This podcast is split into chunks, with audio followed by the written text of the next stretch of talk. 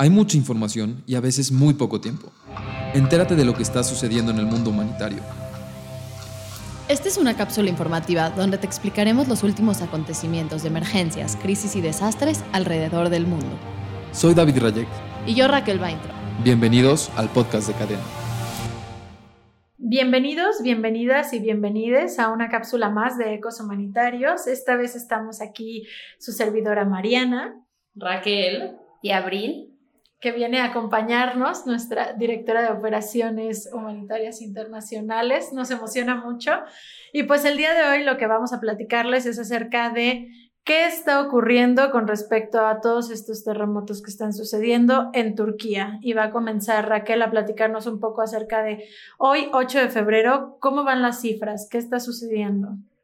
Como sabemos que hace un par de días tembló, hasta este momento se han reportado por lo menos 8.625 muertes y alrededor de 50.000 personas heridas.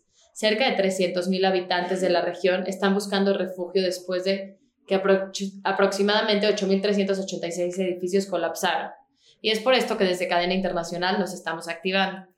Esta vez estamos respondiendo con nuestro equipo de búsqueda y rescate que afortunadamente ya llegó a la zona de desastres esto nos emociona bastante porque la verdad es que ha sido muy difícil para las ONGs que se encuentran en esta otra parte del mundo, a este otro lado, eh, llegar a la zona del desastre y nuestro Go Team pudo llegar en las primeras 72 horas. También tenemos un equipo especializado de médicos que tienen toda esta experiencia de cómo atender en desastres y crisis que ya está trasladándose a la zona. Entonces, pues tenemos 10 rescatistas y 6 médicos yendo para allá. ¿Qué más nos quieres hablar al respecto de por qué es importante reaccionar en este tipo de crisis, Abril? Bueno, pues el día de hoy yo quiero traerles una reflexión muy importante porque obviamente hemos visto estos días lo que ocurrió en los diferentes países que fueron afectados y nuestro primer instinto como seres humanos empáticos con la situación es querer ayudar. Y todas, todos y todas nos preguntamos, ok, pero yo desde mi día a día, desde mi espacio, ¿cómo hago? Sé que es una situación preocupante, donde hay muertes, donde hay heridos. ¿Qué puedo hacer para ayudar? ¿A quién le dono? ¿Cómo elijo? ¿A quién le destino mi tiempo, mis recursos? cualquier cosa que ustedes quieran poner a disposición de alguien más que ya está ayudando. Y es aquí donde entran muchos dilemas.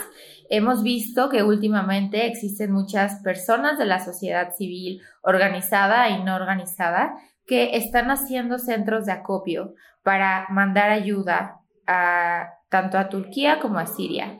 Y esta situación es bastante problemática porque la hemos visto desastre tras desastre, como es una de las primeras herramientas a las que acude la sociedad civil para poder responder y poner a disposición recursos, pero la verdad es que no es ni la única ni la mejor alternativa para poder mandar la ayuda. ¿Por qué?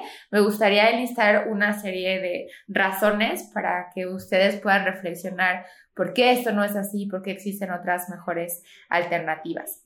Lo primero y lo más importante es que la ayuda siempre tiene que estar contextualizada y actualizada a las necesidades inmediatas del lugar.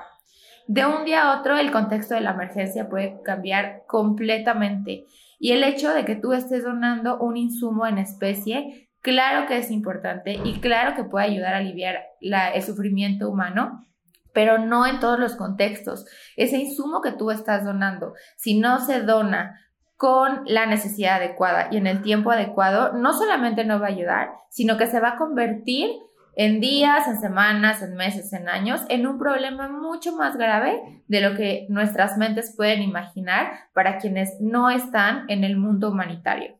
Y les voy a poner un ejemplo muy concreto con lo que está pasando ahora. ¿Qué pasa cuando un país ofrece asistencia internacional? Primero, esto se tiene que hacer cuando ocurre un desastre y un país reconoce que sus capacidades locales están completamente rebasadas.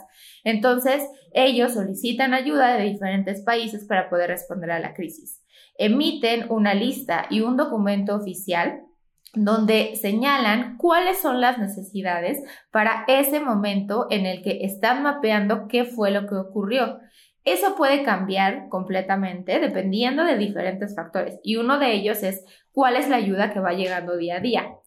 Para ponerles un panorama más completo, ahorita Estados Unidos, Rusia, Qatar, Kuwait, Irak, Irán, Israel, Ucrania, India, Pakistán, la OTAN, la Unión Europea, Naciones Unidas, la OMS, Médicos Sin Fronteras, la República Checa, China, Reino Unido, Austria, Francia, Grecia, autoridades de Palestina, México, Corea del Sur, Japón, Alemania, ya ofrecieron y ya mandaron insumos humanitarios.